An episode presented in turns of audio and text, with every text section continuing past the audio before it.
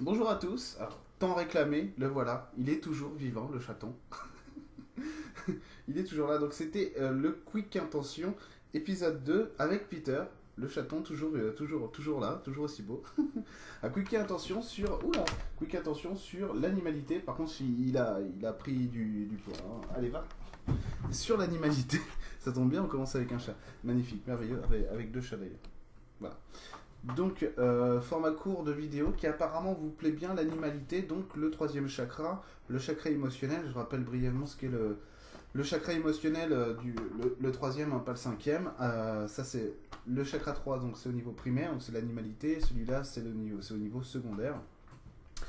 Euh, c'est ce qui nous permet d'exprimer qui on est dans nos, vies, donc toute notre palette de couleurs, de saveurs, de goûts, ce qu'on veut exprimer, expérimenter.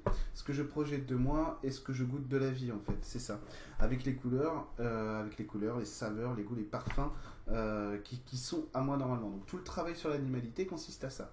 Consiste à dépasser certains stades de, de, de, la vie, de l'expression, pour justement arriver à ce qu'on souhaite exprimer nous-mêmes et pas, euh, et pas euh, la société machin truc. Comme on sort, en- enfin comme on sort, comme on commence à sortir, à remettre en cause le système actuel, système au sein duquel c'est lui qui nous dicte ce qu'on doit être et ce qu'on doit exprimer, on est en train de comprendre que c'est un peu pas propre ce qu'on fait et qu'on a envie de changer tout simplement.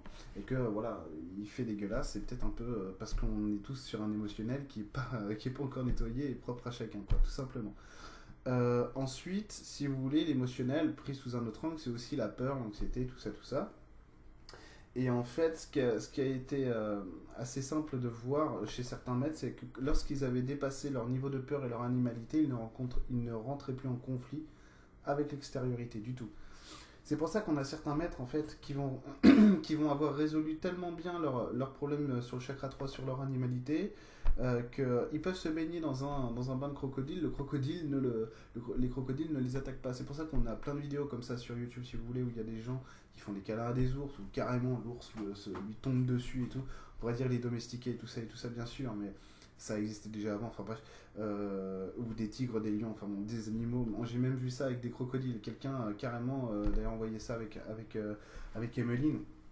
Quelqu'un qui était euh, avec un crocodile, carrément, il ne se faisait pas du tout, du tout attaquer, manger, parce que ce sont des gens qui raisonnent, qui ne raisonnent pas avec leur peur et leur projection. Donc ils ont résolu leur animalité pour ne plus projeter euh, de pensée ou de forme pensée, si vous voulez, de structures qui sont un peu euh, pétées, mais qui sont mis au clair sur certaines choses, ou alors ils sont nés comme ça, peu importe. Et du coup, en fait, ils ne rentrent pas en conflit avec, euh, avec ce qu'est l'animal en face d'eux.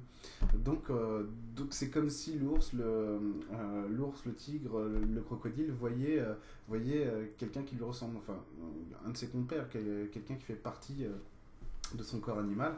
Et du coup, il n'y a pas opposition. Et en fait, le but du jeu, c'est d'arriver à faire ça dans la vie. Vous voyez bien, vous voyez bien un peu comment est le collectif humain aujourd'hui. Le collectif humain aujourd'hui, il se tape sur la gueule, grosso modo. Et en fait, c'est ça, c'est parce qu'on n'est pas d'accord sur les, modes d'expression. Et en plus, on s'attache à ce qu'on n'aime pas.